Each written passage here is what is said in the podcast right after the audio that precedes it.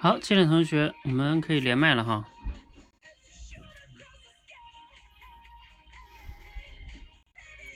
来，欢迎大家连麦。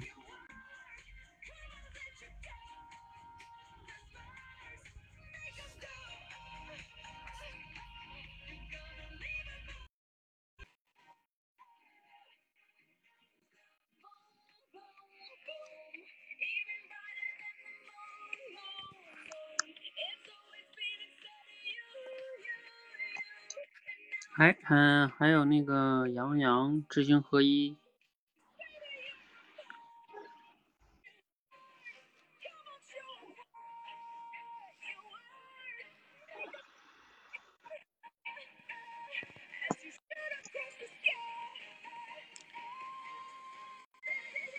嗯，知行合一，快！不知道杨洋进不进来哈，先不管了。来，我把音乐关掉。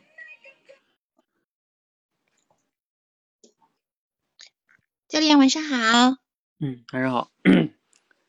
好，那我们今天就不过多的介绍了，简单来说还是介绍一句吧，就是分享学习会呢，啊，有 人说什么学习分享会啊，那也也可以啊，但是我当时起这个分享学习会是想起要分享的这个概念啊，就是你分享才能更好的把这个学习的东西呢去通过倒逼嘛，然后你会理解的更深刻。同时呢，你在分享的过程中，因为要讨论、要表达，啊，你也会锻炼你这种表达能力啊。尤其像咱们这种讨论式分享，有的时候有点像那种开会发言似的，是吧？嗯，你要现场，有时候要现场组织语言呀，等等等等的。所以，嗯，这个还这种锻炼还是比较综合的啊。对于练口才来说，同时它也解决了素材的问题。嗯，这个是这个训练的一个目的哈。好，我就简单说这么多吧哈，然后时间的关系，我们就先开始。呃，今天呢，还是给大家准备了四个素材啊，四个素材呢，都是在我我都已经把它放到那个我们的知识星球里边了哈。呃，我一般我选的素材，我个人都还是觉得，我个人读了也还觉得挺有启发的。嗯，那放在这里，大家来讨论学习啊。那我们先来学第一个素材哈，就是叫规则与变通。来，嗯，有没有同学？给我们来用你的语言呢，把它概述或者叫转述一下，让大家能了解这个在讲什么哈。有些同学因为他没有来，没有看，嗯。嗯，我来吧，教练可以。哎呀。好，你先。女士优先啊。好积极。谁呀？刚才你你先，嗯。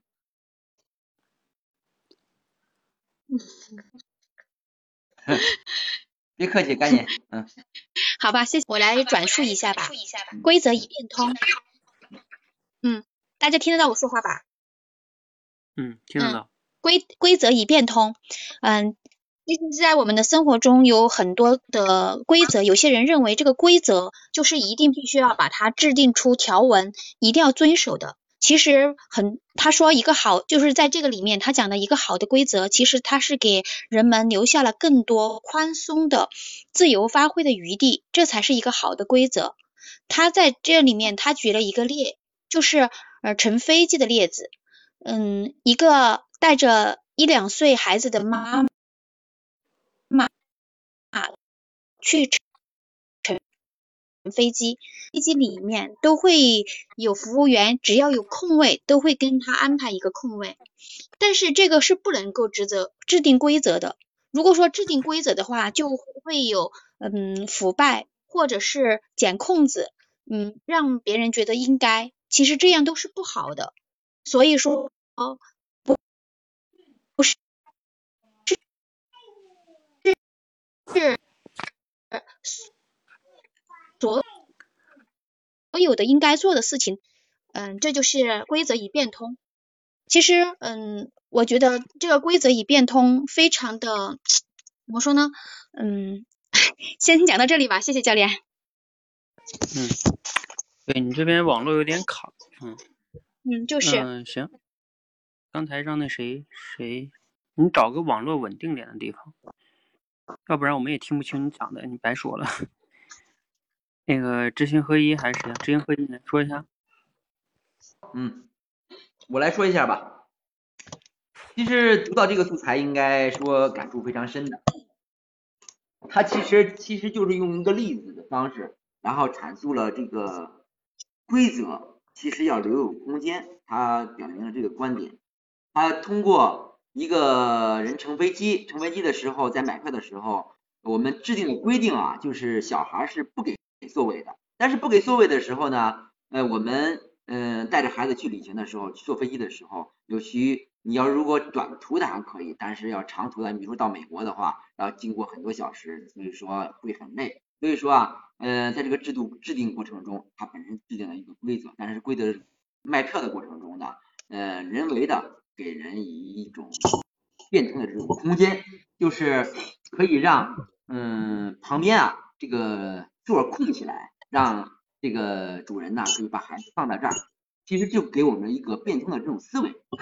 他的文他这个文章啊，在讲的过程中，他还表达一个观点，就是说我们不能把这个这个规则啊，这个潜潜规则去公开化，也就是说这个人性的空间去公开公开化的话，那么制度就会出现一些问题。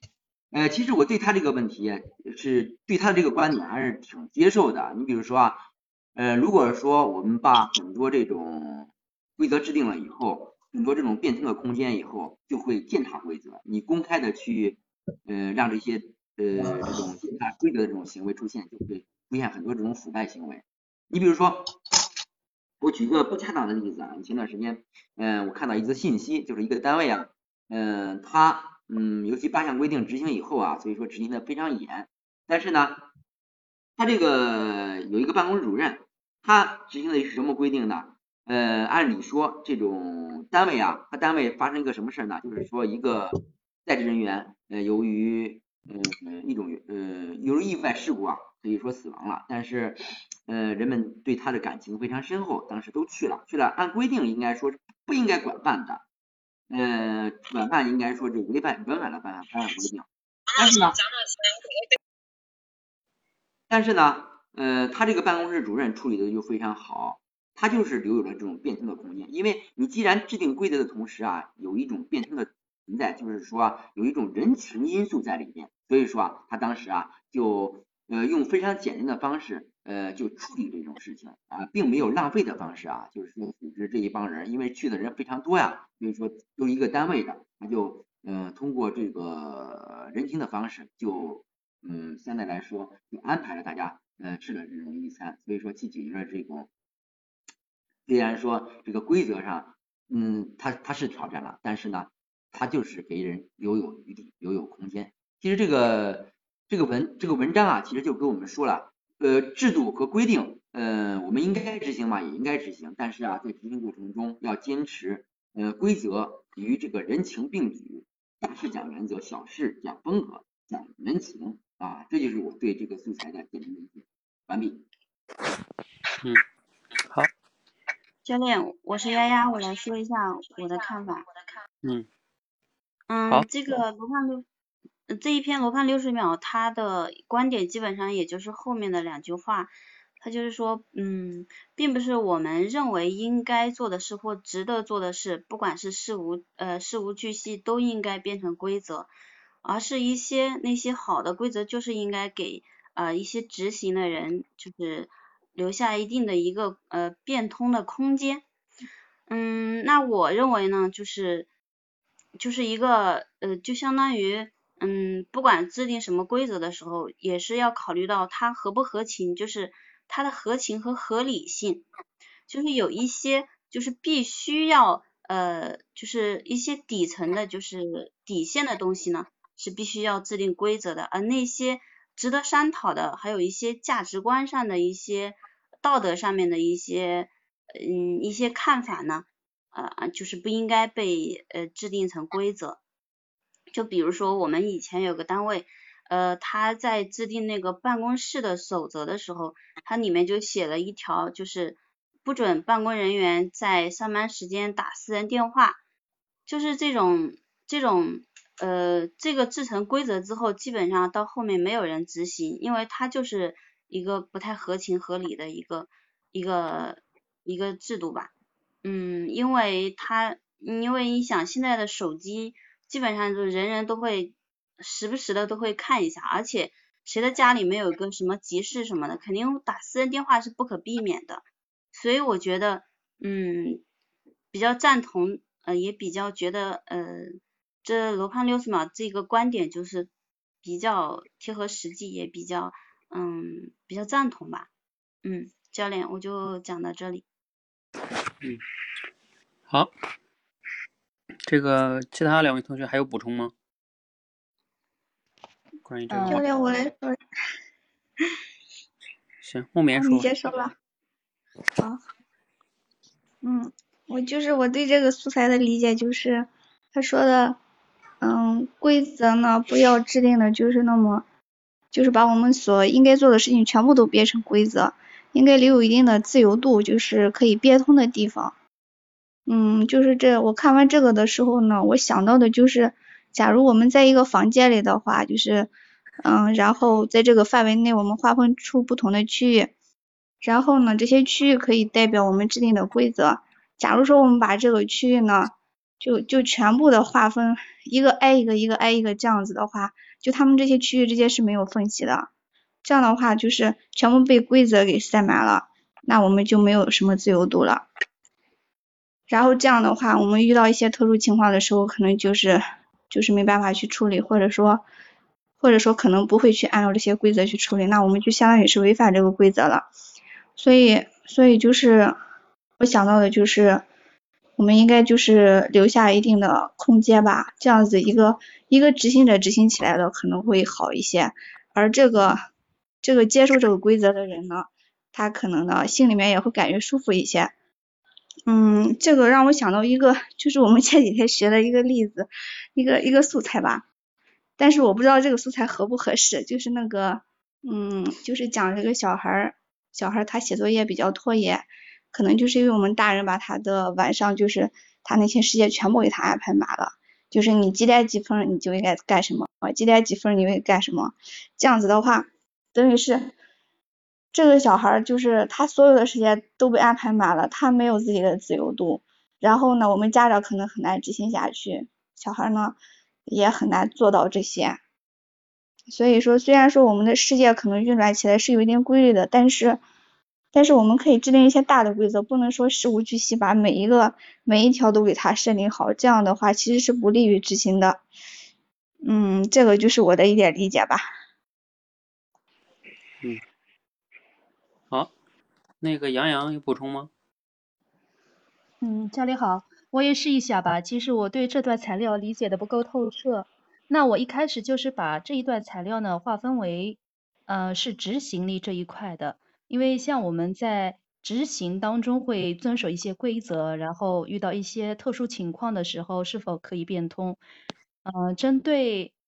呃，作者的这些观点呢，其实我也挺赞同的，因为像我们有时候特殊情况的时候，不得已的情况下，呃，假如说不是特别违背呃一些正常的理念的这样一些规则，我们是可以变通的。嗯，其实这他举的这个例子啊，就是说飞机，呃，两岁以下的孩子坐飞机没有座位，但是在呃，飞机座位比较空余的情况下，是可以把大大人安排在空位旁边。这也就呃让我联想到了以前坐公交车嘛，然后就是平时都是按照自己的座位要坐在这个座位旁边，但是假如说这个这一辆车，呃座位比较空闲的话，我们是呃司机是对我们没有。进行任何的管理。假如说，呃，比较忙碌的情况下，司机还是会进行这种管理。也就是说，他们让我们对我们就是没有秩序的去遵守某些规则视而不见，并不是说他们有义务必须要让我们去，呃，必须要给我们这样给我们 这样的一些，嗯，给我们这样的一些义务嘛。所以，嗯。嗯，我我接我就先说到这里吧，我就先说一下我对这段材料的理解。好，我分享完毕。嗯，好，嗯，那大家好像都讲了哈，来简单的汇总一下哈。刚才我听了一下，嗯，我想想哈，你们好像讲的这个角度呢还不太一样。一个呢是知行合一说的有人情这二字是吧？然后呢，丫丫说的是有一些不合理的，不应该制定成规则。他是强调的这个点哈，比如上班不能打私人电话啊。你说这，我补充一个例子啊，我以前工作的一个单位是一家台湾企业，让他来大陆的一个分公司吧。我们在那儿不是不仅是不让打电话，你知道吗？把我们手机都放在那个就是一个固定的那个，不让我们带进工位，怕我们窃取公司的什么机密啊，乱七八糟的。啊，所以他那个比你不能打私人电话还那个什么，嗯。还有这个木棉刚才讲的是，他做了个类比哈，他的意思就是说，你的房间如果空间都被房间占满了，就像规则一样，那就没有那个空空空的地方了，自由度。嗯，如果你类比的更更清楚一点，就是你可以理解为进一个小区里边，对吧？没有那个道路都没有，更别提什么花园空间是吧？那全是房子，然后进去就是门就门啊。所以是吧？那确实比较比较痛苦，是吧？可能会更更形象一些。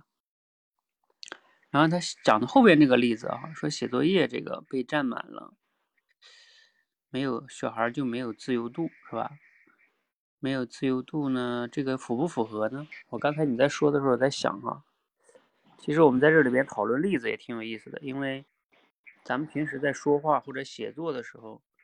你就是需要举出合适的例子或者做类比，就会提升你说话的这种说服力。写作业这个呢，我想想哈，这个还不太一样，因为毕竟作业嘛，它是一个东西，嗯，它和这个规则还是不太一样的，那那种，但是呢，也也也也有点那个类似吧，嗯。小孩因为被占作业占满了，所以呢，他就。嗯，再琢磨琢磨哈。好。嗯，洋洋刚才说的这个是坐公交车，嗯，差不多是吧？好，嗯，这样吧，我再举两个例子吧，然后嗯，给你们补充一下。呃，有一个例子呢，就是像有些公司啊，他他上下班时间，比如说他会要求你在工作公司里边工作八小时以上，但是呢，你要是早去的呢，你就可以早下班。你晚去的呢，你就可以晚下班。就他这个这个规定，你看是不是也挺有规则，也有变通，是吧？好像有的公司也是打卡，他也是，呃，也是这样。比如说你早打几分钟，那你就晚晚走几分钟，就是他不会说，哎，你九点上班必须九点，晚一分钟都是迟到，他他也不会那样，嗯。这这算是一种规则跟变通吧。呃，还有那个，我我还能想到一个更更有意思的例子哈。你们可能都以前你们没看过吗？我好像出过这个素材，做主题升华的时候嘛，就是说以前那种好像是就供销社那种时候啊，就是有个卖糖果的售货员，然后就卖糖果这个售货员一般都是妈妈抱着孩子去买糖嘛，对吧？然后就要排队，然后这小孩他比较小的时候，他要吃糖的时候他就着急，他就哭，就想要糖，是吧？人家因为这个得排队嘛，没排到你，那那你哭也没有办法，是吧？那这时候呢，这个卖糖果的售货员就会拿一块糖给到这个小孩儿。你看哈，这是不是不符合规则？因为那个他还没有买这糖，你给他吃，这是不合规则的，对不对？而且那种供销社那糖不是你家的，你是只是卖这个的一个售货员。哎，但是呢，这个售货员怎么做呢？等到这个。这个等到这个妈妈排队买完糖的时候，称完了，比如说买了一斤糖，她再从这里边拿出一块放放回去，这样的话呢，就既符合规则，就是他没有拿把公家的东西随便给别人，然后另外呢，他也解决了这个孩子哭的问题，啊，这个例子我觉得用在这儿应该是特别的贴切，对吧？他没有违反规则，啊啊，但是呢，他还变通了，是吧？啊，这个这个例子，我当时那时候想到，我觉得特别的好，嗯，是吧？跟这个飞机这个乘务员这个就有点像，对吧？我没有违反规则，但是呢，哎，我又又很好的处理了当下这个问题。呃，其实这个呢，在咱们现实生活中、工作中哈，有时候是非常重要的哈，就是咱们呢在思考面对一个问题的时候，有时候呢人容易被死就是规则绑架。就是说啊，那规定是这样的。有时候咱们去那个政府部门办办事儿会这样，对吧？就特别气人。然后呢，你你要差一个，我有一次去办一个什么户口就是这样，我当时我家小孩那出生证，我拿的是复印件，我没有看看清楚，他那也是彩色复印件，我就没注意。然后到那儿他就说不行，得要原件啊，然后我白跑了，对吧？那你们应该都懂啊，去过那种地方办事儿。嗯，他就是非常死的哈，嗯，就是他就说啊，我们规定就是这样的，嗯，是吧？等等等等的，就那种啊。其实这种要是有一些什么灵活的可能性哈，呃，就是最好啊。嗯，所以这种，嗯，像现实中哈，这这是还是这种例子哈。有时候我刚才其实后来想讲的是什么？就咱们工作中平时你自己有时候碰到一个问题的时候，我们的思维容易被。就是约定俗成的一些规则呀、制度啊，给给给框住。其实有时候你可以打破思维去想问题的。我以前在教练团里面经常讲，我说你们有时候要问做一件事的目的是什么，就是你一定要问你的目的是什么，你不要老是想着说，哎，那你看规定就是这样的，你规定都是为了目的服务的啊，你要思考最终的那个目的，才有可能产生变通。啊，这个这个这种思维还是挺重要的哈，嗯，啊对，就是不触犯规则哈，嗯，木棉说他也看过这个例子啊，没想到，嗯，好，嗯，不知道大家还有没有补充哈？如果没有补充呢，咱们就下一个素材或者疑问。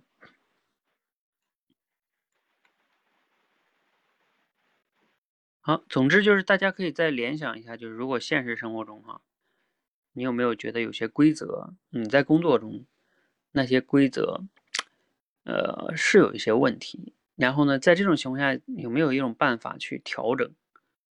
嗯，比如说我跟你们说一个例子，像最近我们中午场的报名学员比较少，然后呢，今天中午教练团还在讨论说那怎么办呢？是要取消呢，还是怎么办？是吧？还是要说提前几个小时？呃，不到，然后我们就取消。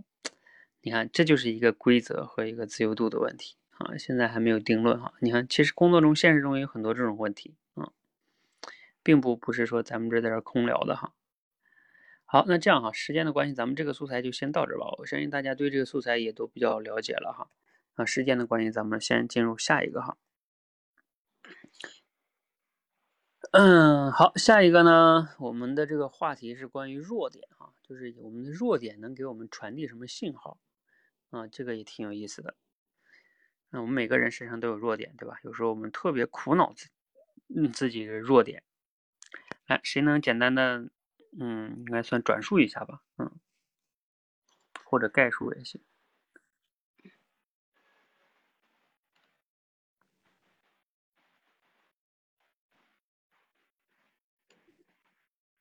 教练，我大概的概述一下。嗯，好。嗯，这则这则素材主要讲的是，当人呃就是在某一个领域，他有跟别人比，他有不利的方面，就是或者说有弱点的话，从表面上看，嗯，可能会给我们带来一些啊一些苦恼啊，带来一些沮丧的情绪。但是，嗯，从另一方面来看呢，它也是会让我们就是会比别人多努力一些。然后倒逼自己，就是，嗯，就是能够激发自己的潜能，然后，呃，就是慢慢的就是养成一个很好的习惯，然后可以从中收获一些，就是一些新的收获和技能。嗯，嗯，我可以举一个例子，就是说，就是崔万志的那个例子，就是他本来就是出生就是一个天生残疾，就是别人就是。不幸嘛，但是他在他他的那个人生路上，还是求学的路上，呃，创业的路上，都遇到了很多很多的困难。但是呢，他嗯，不断的去克服困难，然后在这个呃克服困难的过程中，在他努力的过程中呢，他也是呃激发了自己的另一种就是坚毅的这种潜能吧，然后也是养成了这样的一个不断克服困难的这样的一个习惯。而这种习惯呢，也也成为了他的一种力量，就是让他变得更加的，就是会变得越来越好，也是有利于他成长的。所以说，这个素材主要说的就是，嗯，有些时候对我们不利的一些方面，如果我们就是用一些呃积极的心态，然后不断的努力去克服它，往往可以收获一些新的，有一些新的收获，反而是促进我们成长的。嗯，如果把它呃继续升华一下，也就符合那样的一个，就是什么呃塞翁失马焉知非福，可能。也有这方面的意思吧，嗯，教练我就讲到这里吧。嗯，好，挺好的。还有吗？其他同学还有还有要 可以延伸？他把这个意思说的差不多了吧？大家有没有一些延伸的补充的或者想讨论的？啊，稍等哈，我帮你开音，因为一有你的话，你你那个就有回音。啊，你说。对，我来讲一下吧。我把这个故事这个例子来讲一下吧。咱们概述一下，也是简单的说一下。其实刚开始对这个，其实这个故事主要表达一个观点是什么呢？其实有时候弱点有可能成为我们的长处，我们应该换一种角度来看弱点。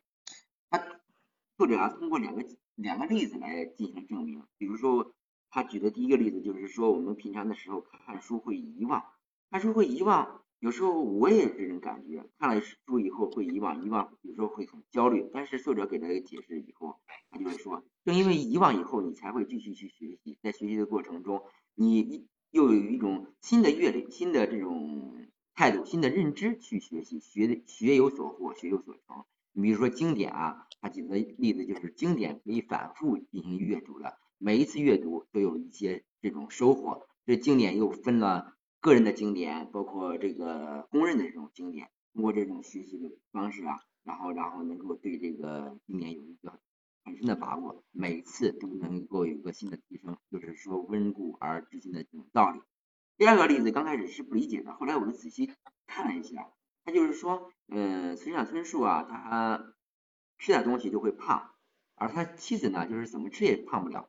哎，他就是说刚开始啊，我把这个跟这个上面这个主题的这个例子进行一结合，发现后来又理解了，其实他这个胖跟这个遗忘其实是呃有相通之处的。他说的这个意思就是说，我们会胖的同时啊，我们就可以养成一些这种自律这种习惯。我们知道吃完以后会胖，胖了以后我们知道要去运动啊，通过节食啊，让我们自己养成一种这种健康的这种生活状态。从而呢，收获这种规律性的生活。而那些吃了以后也不胖的这这些人呢，比如像他媳妇儿那样的，还有我们单位也有一个同志，他就是吃怎么吃也胖不了。所以说他也不涉及到减肥，不涉及到节制的这些问题，也也养成这种生活状态，也养不成这种规律性的这种认识。所以说啊，这个有时候他传达了，通过这个两个例子，就例证了什么呢？就是说弱点有时候就能够变成一个好处。就给刚才那个木棉啊谁呀？他说的就是“塞翁塞翁失马，呃，焉知非福”，呃，福祸相依的这个道理，这就是我对这个素材的简单理解，没有延伸思考。嗯，OK，好，其他同学还有没有延伸呃分享的哈？因为素材本身的内容呢，相信大家看了都容易理解。刚才知行和又讲了一下，木棉要说，嗯，我来说一下吧，就是这个。素材他想表达的一个核心的观点就是说，当我们身上有一些弱点的时候呢，嗯，就是我们如果能正确看待这些弱点，然后想通过一些积极的方式去改变的话，就可能会激发我们的一些潜能，然后会有一些意想不到的收获。嗯，就是我想举一个例子，就比如说我们练口才这件事情吧，就是我们大家都相聚在这里，一开始呢，其实就是。就目的很简单，就是为了把自己的口才提升一下。但是我们来到这里之后呢，发现不仅仅是口才提升了，而且我们的思考力还有我们的写作能力都得到了一定的提升。还有我们很多小伙伴在这里呢，交了很多的，就是交了一些爱学习的朋友，大家天天在一起学习也挺快乐的。嗯，我觉得最重要的还有一个就是，就是当你去改变的时候，当你去正视自己的这个弱点的时候。就是，就是你可能会慢慢的，你的生活状态会变得好起来。就是不仅仅是这种精神上的，还有一些实际的收获。嗯，就比如说我们现在我们练口才的时候呢，我们坚持每天要去打卡，要去学习。然后假如说我们的口才真的比较好，或者说能达到一般人的水平那种状态的话，我们肯定不会说去专门报一个报一个这样的班去学习，也没有说养成一个下班了利用碎片化的时间就去学习。但是我们现在几乎所有的大多数的人吧，每天都可以坚持的学习打卡，然后这样就就形成了一个习惯。假如说你你有一段时间没有去这样做的话，你就觉得自己好颓废，那这种这种状态就会越来越好。就是可以帮助我们获得更多的成长吧，这是我的一个理解。嗯，好，感谢木棉哈，啊，又给我们做了广告。啊，还有补充吗？其他同学？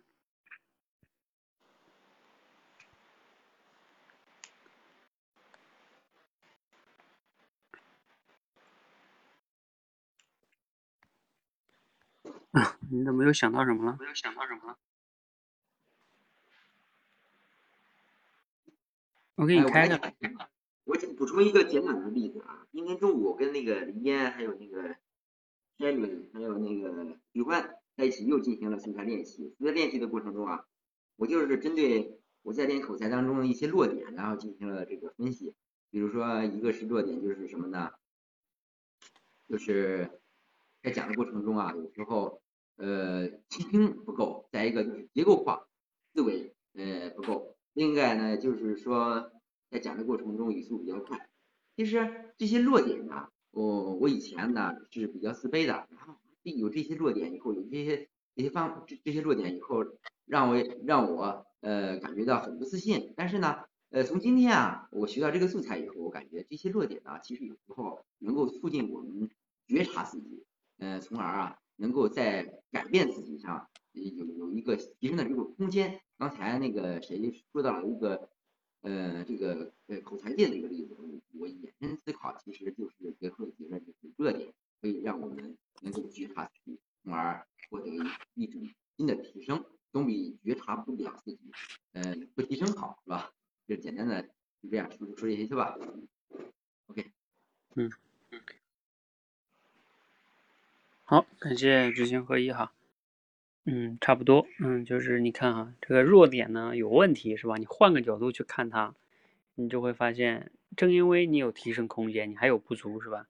所以你才有有进步的空间嘛。你要每天都觉得自己哪儿都特别好是吧？会变成自恋了嘛？那自恋的人就基本上也就不用进步了。自恋还进什么步？我觉得看哪哪都好是吧？嗯，这样人估计也就不进步了。嗯，那他就活在自己的世界里了哈，越活越窄。所以从这个角度来说，大家感觉自己有问题，觉得不完美，那这是挺好的一件事儿。嗯，还有这刚才来吧，说一下哈，说说刚才你们说这几个点哈，崔万志啊，还有这个木棉说的这个，你们来这练口才是吧？嗯，要是不来这练口才，如果你们口才在生活中马马虎虎是吧？还可以，但是也不是特别好，也马马虎虎过得去。那你们也就不会想着解决这个问题，不会解决这个问题呢，也就不会来我们社群，是吧？那可能也就不会去什么想着什么提升思考力，对吧？这个这种思考是多么鬼累人的一件事儿，是吧？嗯，所以这这这也是一些也算是对吧？弱点带来的好处。嗯，我看看哈，我我看能再补充一点什么东西哈？呃。我想补充的呢，就是你们知道，有的时候那种生活中有的人特别整洁，是吧？就是，呃，什么东西一定要放在哪儿，然后呢，就是那种打扫的干干净净的，这是不是优点？是。然后它的对立面是什么呢？就有些人特别邋遢，是吧？什么东西随手一丢啊，是吧？然后哪儿都特别乱啊，桌子啊、抽屉啊，哪儿都特别乱。你说这个邋遢就变成缺点了，是吧？弱点啊。但是呢？不知道你们有没有听过哈？有很多邋遢的人呢，他其实比较有创造性。那些比较特别规则的人呢，有时候他可能哈，我只能说不能绝对化，就是可能性，他这种创造性就就没那么强。呃，因为他其实这里边背后是有一些就是缺点，你的弱点，他那个背后带来的那些东西的，就是因为你比较邋遢，所以有时候你就呃容易打破常规嘛，是吧？所以它就是容易就产生一些创造性。嗯，那那如果是比较规则的人呢，他就是特别遵守规则，一是一，二是二，是吧？那他就会被规则有时候所限。嗯，当然也不绝对哈。嗯，我是说，按照一种倾向性啊，我不知道你们会不会有这种感受啊。嗯，你哎，你们在麦上的几位同学，你们在生活中是就偏整洁的人呢，还是偏凌乱的呢？我我说我自己啊，我是就是偏凌乱的人，我不是，我就特别喜欢什么东西往那一放就好了，我没有那么多的这个规则哈，嗯，呃，徐欢你是什么？你是特别凌乱的是吗？那凌乱你就可以理解为有创造性啊，嗯，你你们呢？其他同学呢？丫丫，木棉。我是会隔隔一段时间会把家里整整理的整洁一点，然后心里会舒服一些。但是有的时候太忙的话就无所谓了。当然，这我这么说也不是导向性，不是说规则就不好，规则的人也有好处。你们以前学过那种什么什么四九型人格啊，什么东西？就规则的人呢，他适合做的工作也也是有的，比如说适合去，呃，适合做那种。叫什么来嘞？就比如说像法务啊这种，嗯，就是你就是在公司就守护程序的，对你来说就特别合适啊，因为你都特别喜欢，嗯，就不能不守规则，嗯，那这样的话呢，你的天赋就能发挥出来。但是一个特别守对财务也行，对，就不能随便不守规则，嗯，财务也可以。但是如果呢，你这个守规则的人去做了一个创造性的工作，比如说设计啊什么的。可能就有有时候就比较痛苦，是吧？你就感觉你他怎么能老是变呢，是吧？嗯，对对，这是还是有一些倾向性的哈，嗯，呃，包括还有我还有一个例子哈，像有的人呢，你们练口才的人经常会说自己比较内向或者什么的哈，其实内向的人就是不怎么和人去接触的人，就不喜欢人多的人，嗯，他的这个有时候。被我们主流价值观来看是一种缺点，是吧？但是呢，其实内向人往往就比较敏感，那他就容易呢去更很有很有比较强的洞察力。那些艺术家往往都是这种人哈。那包括你像那个村上春树，这文章里不也也讲了嘛，是吧？村上春树的那个说他跑步的事儿嘛，因为恰巧我买了那个连月推荐那个村上春树跑步的那本写跑步那本书，他就写他怎么这个。跑步的经历哈，嗯，读起来挺有意思的。因为村上春树呢，他自己在日本，嗯，像一个我们说一个小说家，在我们印象中都是，对吧？都是要靠创造性是吧？要非常有创造性，然后才能去有才华，然后灵感才能写出小说。但是村上春树每年都跑马拉松，每天都跑步，基本上，呃，每次都长跑哈，而且是。就是他说他为什么要这样？因为就是他锻炼这么的不断的锻炼自己这种耐力。因为他说写长篇小说根本就是一个体力活，因为一个长篇小说要写下来的话，有时候需要写一年或者更更久哈。然后就一每天写一点点，每天写一点，就是他们要要求自己每天不管有没有灵感都要坐在那儿写。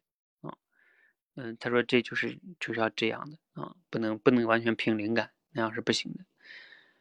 然后。他说他自己也不喜欢和人就是应酬啊，太人太多的地方。嗯，有时候我又好奇，你说他们这些小说家挺有意思的，他不怎么去接触那么多人，然后他要在小说里边塑造那么多人物哈。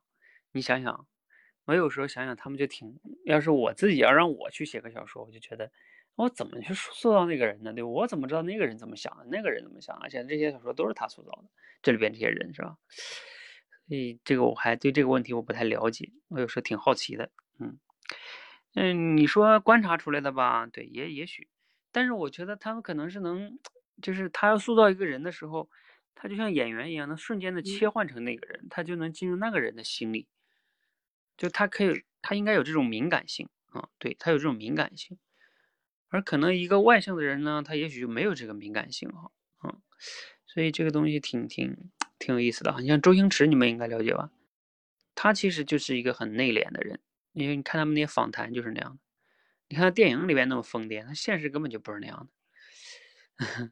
所 以人这个性格挺有意思的啊，有时候老天给你了某些性格啊，他其实是有一定的呃天赋在隐含在里边的，所以有时候你要善于去重新认识自己，甚至你的缺点哈，你要是我刚才讲重新认识自己，还不仅重新认识自己啊，你还要去接纳你的缺点，甚至呢你还要学会欣赏你的缺点，甚至感恩你的缺点。嗯，你想想，从这个角度来去看你的缺点，是不是就不一样了？啊，就不用天天纠结了，对不对？啊，我怎么总这样呢？对不对？我怎么就不这点就不如人家漂亮，不如人家聪明，不如人家怎么怎么样怎么样？嗯，你真的要成为他们那样吗？嗯，所以这点也是挺有意思的哈。嗯，对，这个人说金庸，金庸是外星人吗？对啊，你讲金庸写了那么多人物是吧？然后。你看怎么写出来的吧？嗯，哎，这这这我咱们咱们外行人就不太懂哈。我有时候我有机会找着这方面的书，我就好奇。好，那这样哈，咱们上半场你们如果没有补充的话，咱们就先到这里哈。简单的呢，我们聊了两个话题哈，一个呢是规则与变通，这个挺有意思的，在不违反规则情况下要考虑人性或者叫人情哈，要有自由度。然后呢，第二个呢是在挑这个聊这个弱点哈，每个人都有缺点或者叫弱点，弱点能不能给你带来一些积极的方面的呢？啊，有时候你善于去观察、思考，逆向的去想，也许你就能发现，哎，原来他有他的好的地方，是吧？那你就能更好的接纳他，更好的去欣赏他、拥抱他了，就不用天天跟他纠结了，是吧？嗯，天天就是看不上自己，有时候天天看不上自己还是。挺不好的，因为你会比较不自信，嗯，人要是不自信就比较麻烦。好，那这样啊，我们接下来呢有请下半场的同学哈，下半场呢我们还有两个话题，来，下半场同学可以连麦哈。下半场的第一个话题呢是关于这个叫发散思维和逆向思维。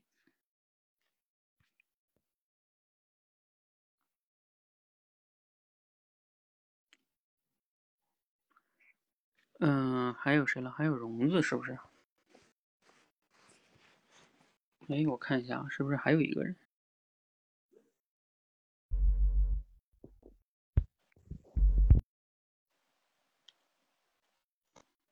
小双，哎，小双在吗？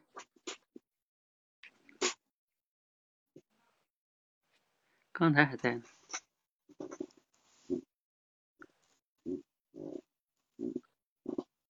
好，那这样哈，先不管了。然后呢，你们在的同学呢，可以先来，谁给我们介绍一下这个，嗯，发散思维和逆向思维哈，它到底在讲什么呢？谁来？嗯，我我先来吧，好吗，教练？你是谁？嗯，我是英奇。嗯，好。我是英奇。嗯，发散思维就是，嗯，他讲的发散思维就是，如果说你遇到的工作没有难度，那么你就要用去发散的思维去想想这个任务有没有什么潜在的要求，方法上有没有更多的可能性，这个工作顺便可以帮助别人做点啥，嗯，这是发散型思维。还有，如果说有困难的话，我们要用逆向思维。去看待这个困难，也许再去绕过它。嗯，其实我一直都感觉我的思维特别的乱和散，有的时候一遇到公众讲话的时候就特别的紧促，这也是我很想突破自己的一个地方。嗯，我其实很多时候我。觉得我还是比较内秀的，肚子里有有很把我所有想的都把它嗯编成一条两条三条这样去概述出来，所以说这也是我特别需要学习的原因。嗯，我特别感谢就是嗯这个嗯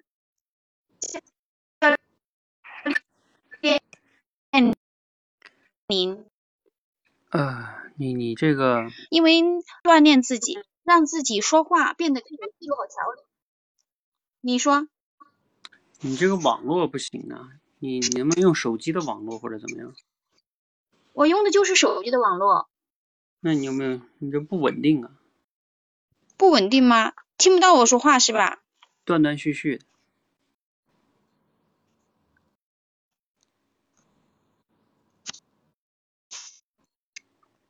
说吧。嗯，那先先。我说话太快了是吧？不是你说话太快了，是你手机断断续续。好的，好，谢谢。好，那其他同学呢？教练好，我是小双。嗯。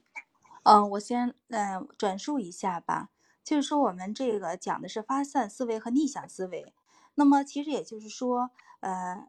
比如说一些比较没有难度的工作呢，就是要用发散思维来想想这个任务它有什么潜在的要求，所以就是说有没有更多的可能性呢？让我们来把这个简单的问题呢想得更复杂一些，把它发散开去，用多种角度去思考。另外呢，就是说，如果遇到有一定困难的工作，我们就要用逆向的思维了。比如说，大家都认为有困难这个地方这个问题，那么它解决这个问题是这个难度在哪里？如何去解决？而且我们是不是一开始的方向就错了呢？所以就是说，逆向思维就是不按常规的套路出牌。所以呢，要是去以相反的方向去想。就往往在解决困难的时候跳出来看问题会有奇效，所以说他最后就是说这个发散思维还是逆向思维，它本质上就是不让自己陷入一个舒适区，啊，没有难度的我们要自己去找难度，有难度的呢，呃，不要停留在别人都认为的那个难度上，所以，呃，最后就是说，呃，我认为我的观点就是说，呃。我们要善善于去思考，不要人云亦云。当不要看到事物的表面现象，我们要去看事物背后的一些联系和本质。那么，无论是用发散思维还是逆向思维，都是要让自己不断的去探究、去思考，而且要用不同角度、多种思维方式跳出问题来看问题。嗯，没有了，教练。嗯，好，感谢小双哈，小双应该把这里边。内容都讲的差不多了哈，你们其他同学还有没有一些，呃，比如说读完这个素材你有什么启发呀，或者你能想到什么例子啊，也能帮我们加深理解。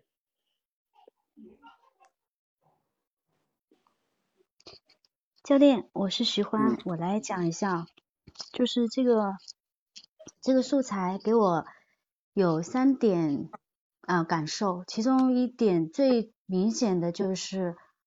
我想起了乔布斯的那句话，就是保持饥饿，保持愚蠢。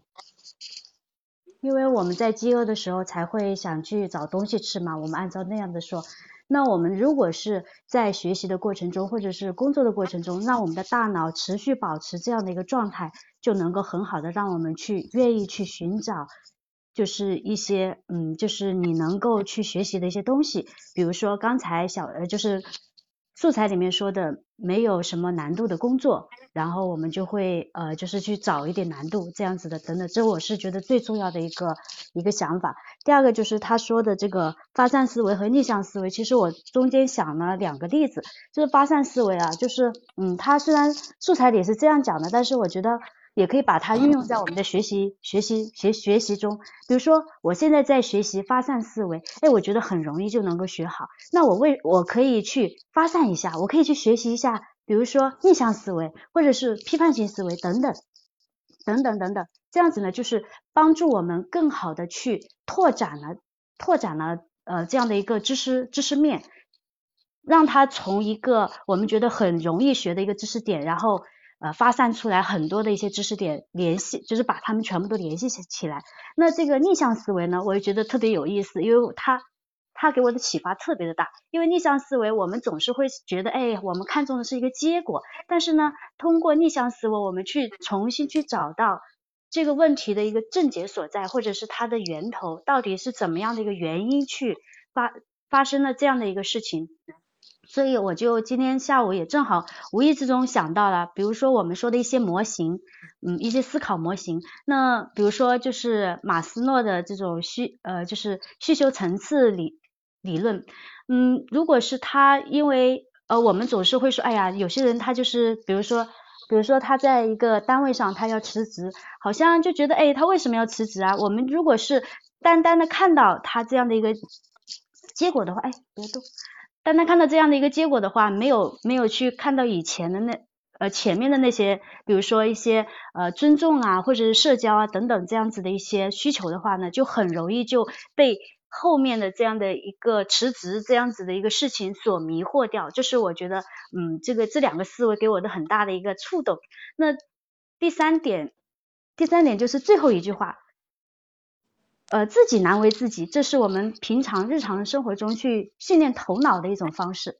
那我就突然间想到了，我们前几天上一次学习分享会的那样的一个话题，它就有点像我们的理性嘛，就是有点像我们的这种骑象人。那我们其实我们平常更多的还是需要去训练我们的呃那头大象。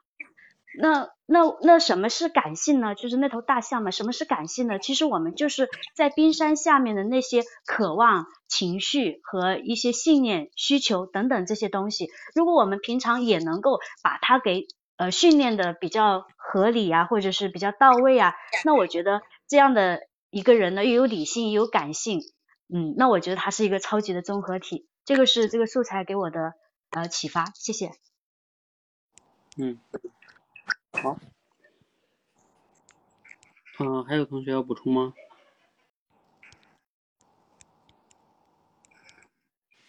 如果没有的话，我总结一下哈。嗯，刚才小双基本上算是概括总结一下，概括的还是比较全面的。然后徐欢刚才说的主要是说了一些例子，是吧？然后包括前面的那个发散思维哈，还有逆向思维。不过你那个逆向思维呢？你那个例子是不错。不过你那个逆向思维，你后来好像说的就是说，你好像有点按照字面去理解它了。你说我们要逆着向回，像找原因一样哈。它这个还不完全是找原因，不是说逆着回去去找原因的意思。其实我觉得它这个逆向思维，甚至你可以换一个词，更可能在它这个文中更精准，就是叫反常思维，或者叫反常规思维、非常规思维。就是什么意思呢？比如说，他讲举的例子不是说嘛，很多人遇到困难在那想，哎呀，我要怎么解决这个困难，对吧？这是常规思维，就是遇到困难嘛，我要解决困难啊。但是呢，这个就还有还有像愚公移山那个，对不对？你那我遇到一山，我就要把这山移开，对吧？我要过去。但还有还有什么呢？我非得要移山吗？我绕过去行不行呢？爬过去行不行呢？或者我不走这条路行，我不走了，对不对？我为什么非得要去那边呢？不去那边了，就是它是一种反常规思维，它不是说逆着那种感，它只是用了这么个词哈，所以它不是说倒着去找原因的那个意思啊。那是那照找原因的话，属于叫什么呢？有点偏于要深度思考了，嗯。然后他最后那个总结啊，就是说不管是什么发散思维还是逆向思维，就是总之你要 难为难为自己是吧？然后走出舒适区。嗯，那其实我把它概括一下，就是属于叫，总之你都要打破常规思维。你看发散思维，它其实也是常打破常规思维，就是你简单的事儿，你再复杂点想，那不也就是不常规思维吗？是吧？逆向思维也是的，你也是打打破常规思维，然后你才能走出舒适区啊，才有可能能看到一些新的视角哈。我给大家举几个我自己比较有体会的例子哈。比如说像呃直播也是这两年才比较火的，对不对？嗯，像尤其前两年视频直播的时候，那很多人他去视频直播的时候呢，呃，我们能看到那个是那主播都是那种对吧？你们懂的哈，在直播里边。但是呢，我看到的直播是什么呢？哎，可以拿直播来练口才耶，对吧？那不就打破了地域限制了吗？他又能连麦，那不就是个免费的训练口才的平台吗？所以我最开始就用直播的平台，原来用那个一直播，是吧？就是视频练口才。那是二零一七年的时候，那顶全是娱乐主播，而基本上只有我一个人才那样干那件事儿包括你看喜马拉雅，我现在用它练口才也是这样的哈。嗯，这是不是发散思维啊？就是本来它就是一个，如果从用户角度来说，就是听直播用直播，对吧？当个观众，要么你就按照常规思维。大家都是娱乐主播，你也做娱乐主播。你要做不了，你就当观众得了，是吧？哎，但是我没有别的用处呢，也可能有，是不是？所以你看，这是一种发散思维啊。甚至发散思维，刚才他那个讲那个例子，还能想到什么呢？比如像我们平时学习哈，嗯，我们学个东西呢，就会说，哎，我特别有感触，嗯，这这就这就是，然后你觉得这个特别好，你也理解了，这就没了。但你有没有想过，能不能把它分享出去呢？你再分享出去，这不是又加了一层吗？就发散了一下，是吧？然后就分享给更多人了。其实我原来最开始做电台的时候也是这样的。就是把我我平时看的一些东西、一些思考，除了我自己思考完了，我再把它录到电台上分享出去，哎，他就来了那么多的一些听众，是吧？你看这是不是一种算是也算发散思维吧？嗯，那如果再举一个像逆向思维的哈，我自己好像也也算是练口才上也有一些例子啊。像一谈到练口才，我以前去线下一些班里面看过他们的课程介绍什么的。基本上都是上来什么让你练走路的姿势啊，然后这个什么发音呀，什么开头结尾呀，就把这个说话这边拆成拆的非常细，然后一个一个教你，然后分成几个月啊，或者是两天，把你这些都帮你练完。这是大家解决这个问题的思维，嗯，而我的逆向思维就是说，那口才你为什么上来非得要去什么这种走路的姿势这些东西？那你上来其实要主要解决的，先要解决这个。口脑协调哈，包括你这个心理素质，也就是这个公众表达这一块，你先能流畅表达了，毕竟是说话这件事儿嘛，你先把这个解决了，你走路的姿势你都自信了，你的走路的姿势也就好很多了。你心里边都非常发虚，你去解决那些东西，嗯，其实其实也算是一种逆向思考吧，嗯，呃，所以平时大家去遇到一些问题的时候呢，可以这么去想一想，打破常规思维哈。嗯，有时候你要质疑自己，我平时这么想就是对的吗？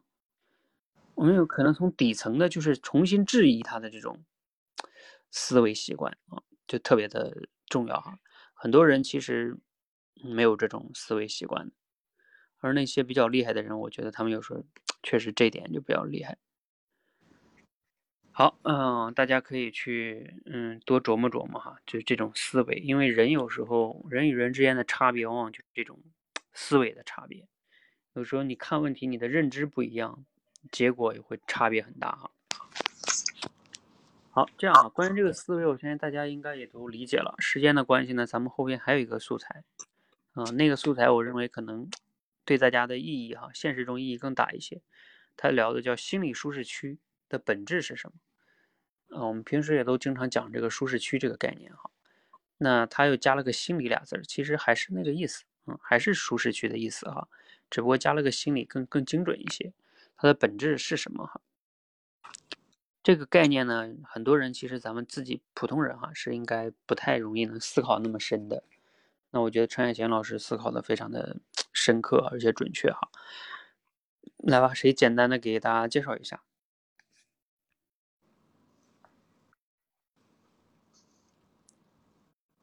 嗯，教练，我是小生。好，嗯，我我来就是介绍一下吧。他说这个心理，我们知道，大家都知道舒适区，舒适区就是让自己舒服。这个区是指环境，就是说环境让你感觉到非常的舒适，嗯。那么他家心理舒适区就是让你心里感觉到非常的舒服，非常的适应，嗯，适应这个环境。所以呢，我们一般来讲，就是假如说你有一份稳定的这个工作啊，有一个稳，有一个这个和谐的家庭，可能往往我们就不思进取了，就觉得自己在这个舒适区里面很舒服了，已经呃知足常乐吧，应该说就是说这个舒心理舒适。但是呢，它这里面有个引申，就是说一个人适应了某种环境以后，他就不想去改变了，不想改变，其实因为为是心理不能适应这个环境，所以他解释说，哈，这个心理舒适区就是说心理应对环境的一个能力，因为环境在不断的一个变化，你的心理要跟上这个环境去变化。当你不能适应这个环境变化的时候，你的心理就脱离这个舒适区。所以他最后说的还是意思是说。我们要看你的心理是怎样才能走出舒适区，走出舒舒啊舒适区啊，用一个什么样的方式？嗯，比如说就是我们解决那个应对一些现现实生活中的问题的时候，你会用一些什么样的方法？你会选择一些呃，直面问题去解决找方法呢，还是比较自责，呃，怪自己，或者是求助于他人呢，或者是幻想异想天开，或者是那个呃呃退避，就是说觉得就是选择一种逃避呢？或者就是说，嗯，呃，自欺欺人、掩耳盗铃，把这个问题呢合理化等等。就是说，我们每个人面对不同的问题，会有一些不同的应对方式。嗯，所以他说，我们应该积极的来改变自己的应对方式，才能真正的走出这个心理的舒舒适区。而走出心理舒适区，我的理解就是让自己的心理更强大，更能够适应不断变化的环境，而让心理感觉到。挑战舒适区去去解决问题，但同时呢，还能获得心理的这个适应，从适应走向挑战到嗯不舒适，从不舒适呢到自己在适应再舒适，所以就是一个像类似于呃否定之否定一样，这个曲折的这个前进，就是这么一个意思。好了，教练，我概述加转述完毕。嗯。好，这个小双已经分享了一下，其他同学有没有一些听出了一些问题，或者说你你来再概述一下？我感觉小双这个还是是有点问题。我觉得有点问题啊，我也觉得。嗯嗯，我来我来讲一下我的理解吧。嗯，我是徐欢，就是这这条素材，它跟我们最开始讲了一下改变。我们都知道它的本质就是说，我们要用一些新的、好的一些体验来代替旧有的一些体验。可是我们旧有的一些体验呢，总是好像，呃，就是改变不了那种有无力感的感觉。那为什么呢？那是因为这旧旧有的体验啊，就是我们那种舒适区、心理舒适区的这样的一个作用影响在那里。那我们对。心理舒适区呢，有很多的一些误解，比如说我们会觉得好像是舒适，那它里面讲了一个消消消什么的一个例子，但是呢，我想举一个呃我们比较常见的例子，就是有些老人啊，他会说自己是劳碌命，那一些嗯，就是他们的儿女就觉得希望孝敬他们，然后就把他们从农村接到城市里面，那到。城市里面本来他们我们会觉得，哎，这样的多好的一个一个生活啊，肯定会很舒服嘛。但是老人呢，好像闲了闲着闲着就生病了。那当他们又回到了以前那个熟悉的环境里面，哎，好像他们的病就好了，就又又开始劳作了等等。这是一方面，他我们会误解为是舒适，就是是心理舒适区。第二个误解呢，就是说，嗯，就是我们觉得是熟悉的环境，就是说孩子他们。嗯，有些孩子到了一定的年纪以后，他们还是不愿意走出家门，不想去社交，不想去进入社会进行社会性的这样的一个活动。所以呢，我们会觉得他还是在一个呃舒适区里面。其实这上面的两种呃想就是观念呢都是不正确的。那那那真正的这种呃。心理舒适区其实讲的就是我们在面对一个问题的时候，我们的一一种应对的方式。这种应对的方式其实就有我们很。很熟悉的一个词语来，就是说我们的应对模式。所以，如果我们真正的想走出舒适区，就要改变我们在应对呃，在我们遇到问题的时候应对的一个模式。那我记得呃，我曾经听过这样一个故事，就是在美国有一个很有名的女明星，她好像前后有四次婚姻。那在第一次婚姻的时候，她四次婚姻里面都都遭受了家暴。那在第一次婚姻里面呢，嗯，她就。呃，遭受家暴离婚以后，我们都以会以为他以后就会很慎重的去选择婚姻啊，但是呢，后面他还是这样子有这样的一个结果，所以就有他去找心理咨询师的时候，心理咨询师就去帮他去分析，然后原来他他从小就看到他的爸爸打他的妈妈，所以呢就嗯就呃心里就有一点的阴影，然后他也沿用了以前那样的方式来跟现在和后面的丈夫进行一个相处，比如说他就很容很。我们我们说她就很小气，呃，丈夫稍微看一下别，呃，就是她喜欢去看丈夫的手机，或者是呃，丈夫跟别人说一下话，她就觉得好像嗯如如临大敌呀，等等等等这样的方式。然后后来，嗯，这个这个就是我们平常说的很作的那种嘛。后来终于，嗯，然后。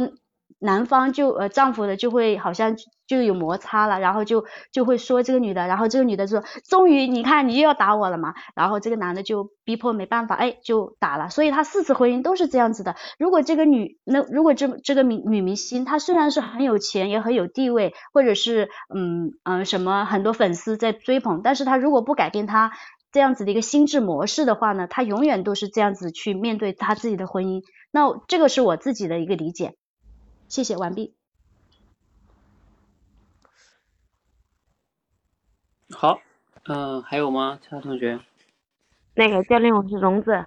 嗯，刚听到徐欢讲的那个最后那个案例，其实我这个这个我我也就是我也特别熟悉，我觉得挺有同感，也特别合适。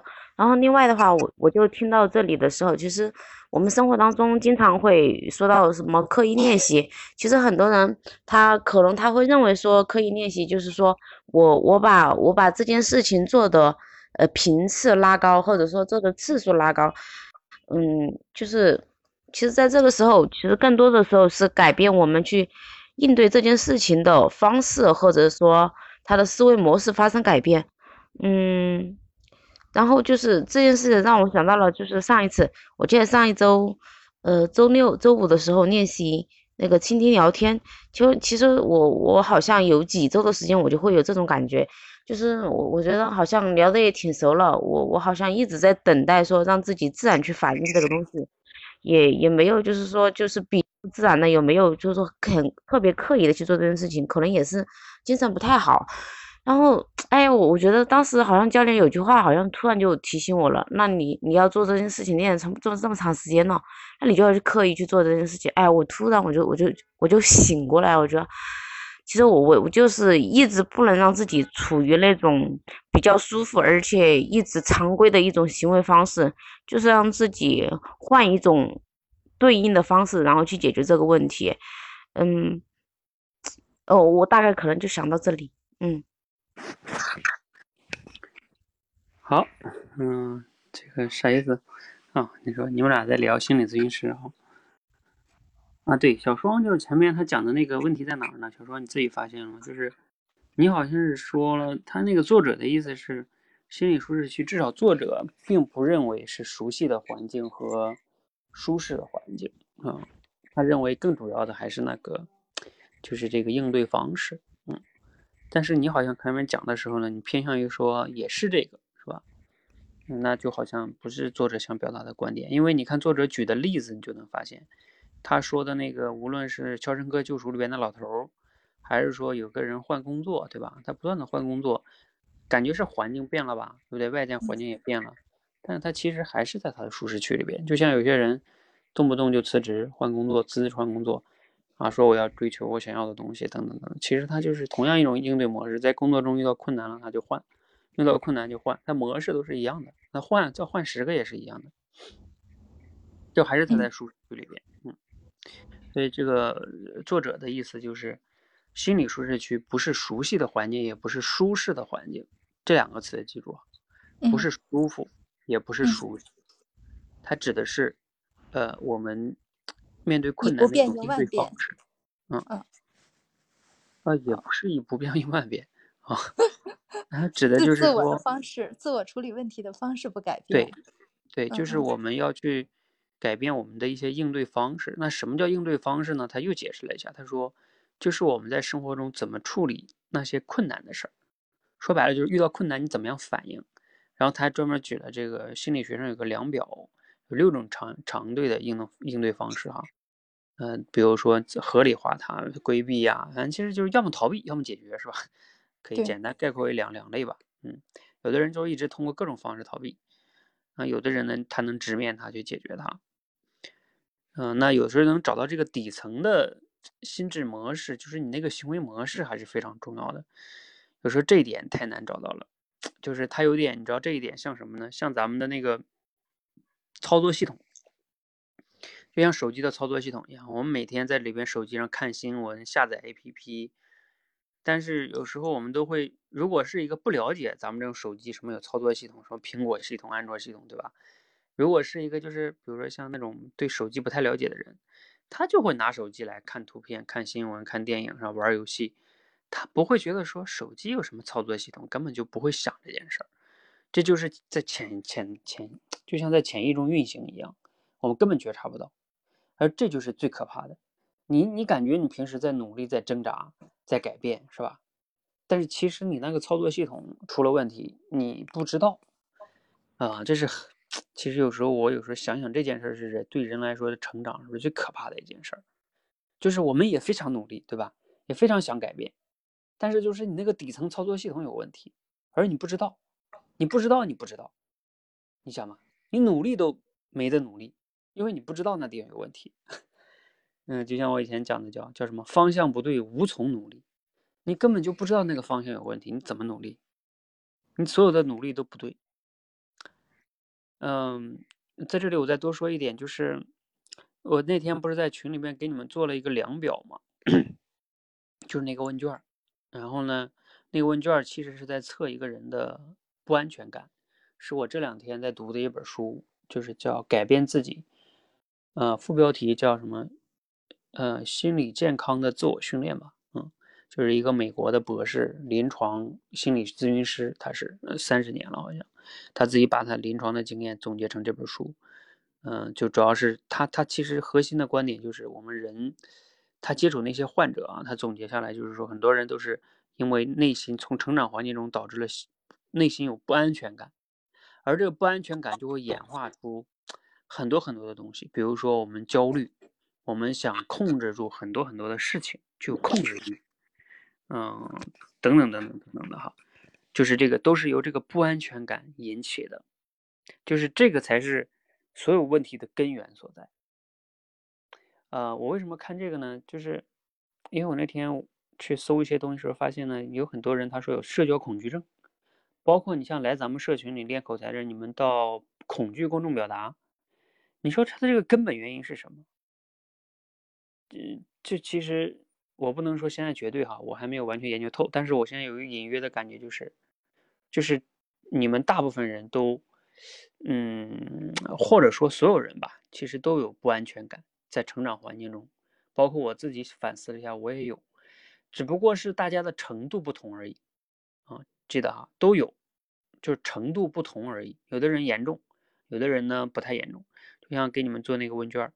你看，有的人他是回答那个是啊，能回答十七个、二二十多个，一共二十五个，他能回答二十个都是是。有的人可能三三个啊，或者几个哈，个位数，嗯，五个以内吧。你看这种就是程度不同哈，那程度不同的结果往往就不同。所以这个呢就是底层的哈。如果说你这个不安全感这件事不解决，有时候就是比较比较麻烦，嗯。所以呢，你看这个呢，就是我想讲的，嗯，他这个心理舒适区也是这样的，就你的那种应对方式到底是什么啊？遇到困难也好，遇到挑战也好，你的应对方式是什么？呃，极其重要，能觉察到自己。也最近我看我都心里边觉得不断的在对照自己哈，反思自己。嗯，我们每个人其实有时候这种，就像我讲的操作系统都有可能是是有问题的。那你怎么能觉察到自己的操作系统有问题？相当于自己给自己诊断哈，然后再能修修复它。哇，这个这种改变是完全不一样的，对吧？就像你给手机的系统升级了一下。嗯，好，这个是哎，我再补充一点哈，我又想起一件事儿，就是说生命三点零。嗯，他说什么呢？就是比如说普通的动物啊，它都是一点零的生命，什么意思呢？就是说它的身体不能变，然后呢，普通的动物它也不会思考，对吧？那它它的这种思想软件也不会变，硬件身体就是硬件嘛，然后思想就是软件，对吧？普通的动物软件硬件都不会变，它一出生就是这样的，然后呢一直按照本能活着，然后死掉。我们人类呢，其实偏向于叫二点零。就是我们的身体其实很难变化了，嗯，是吧？你不能变成超人，呃，虽然就是从只是从身体本来说不能再生会死，是吧？但是我们的软件是可以变的，就是我们的思想，我们这些东西啊，你可以叫操作系统啊。你看人跟人的差别有时候就就这样比较大，是吧？就是操作系统变。然后生命三点零是什么呢？它其实讲的就是人工智能，它的那个操作系统也可以变，它的硬件也可以变，软件硬件都可以变。所以，人工智能有时候为什么可怕？就是它它可以软硬件同时变化，咱们人还是有限制性的哈。那讲这个呢，就是说，嗯，咱们 人既然比动物还好的一点，就在于我们的软件系统可以变。那我们要时刻的去反思自己，对吧？嗯，这个升级自己的这种深度的认知系统还是非常非常重要的。嗯嗯，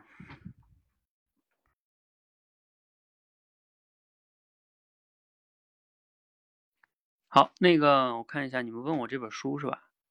其实这本书，嗯，我在看，还没看完。你们愿意看呢，也也可以看。嗯，应该对，就是丫丫说这个。嗯，你们愿意看也可以看，还还行吧，也不算特别难理解。它里边讲了挺多的例子哈。好，大家还有没有什么问题哈？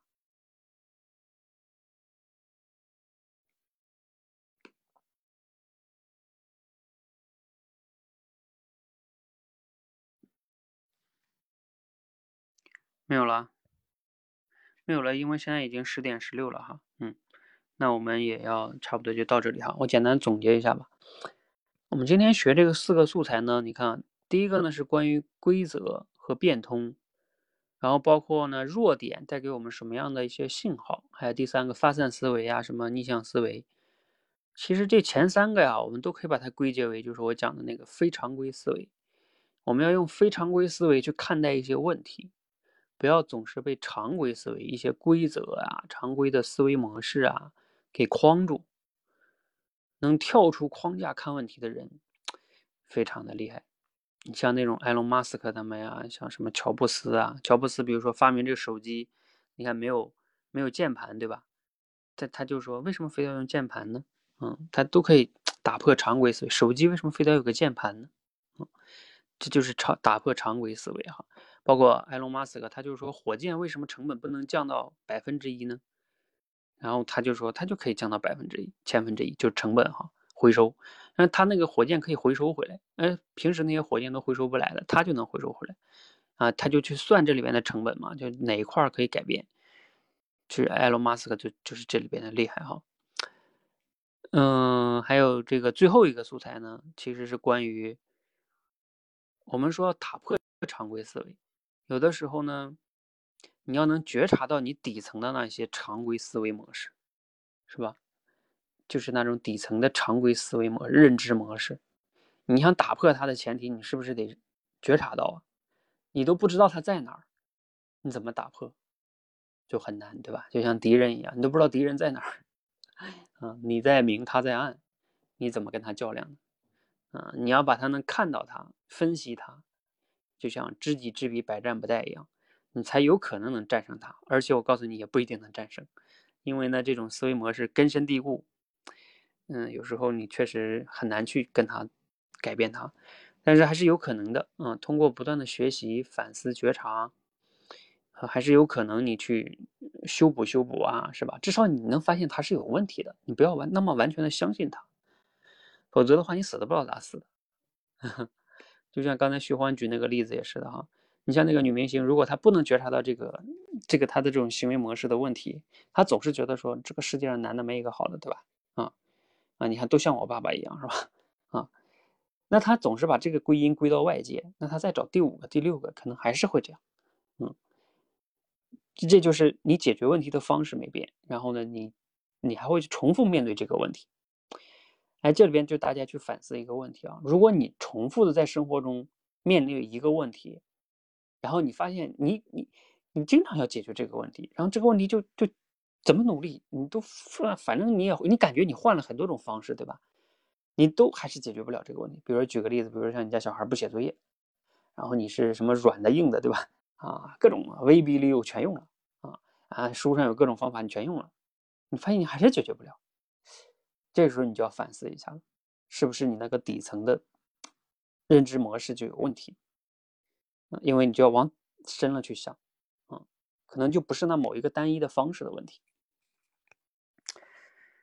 好，那个今天咱们分享到这里哈，嗯，你看所有的素材其实本质上呢，都还是可以串起来的。好，那大家希望今天分享呢有所启发和收获哈，你可以对照你的生活跟工作，你现在遇到的问题。去思考思考，也许就能带来不一样的启发。好，如果大家还有疑问或者一些其他的分享呢，可以在群里边分享哈。嗯，然后咱们在群里还可以讨论你们可以在多维班的大群或者哪里去分享分享、讨论讨论，也能影响其他同学来去一起来讨论或者去感受到咱们这种学习的方式的魅力哈。嗯，好，谢谢大家。人越多碰撞呢，其实启发越大。那我下了哈，谢谢大家，周末愉快。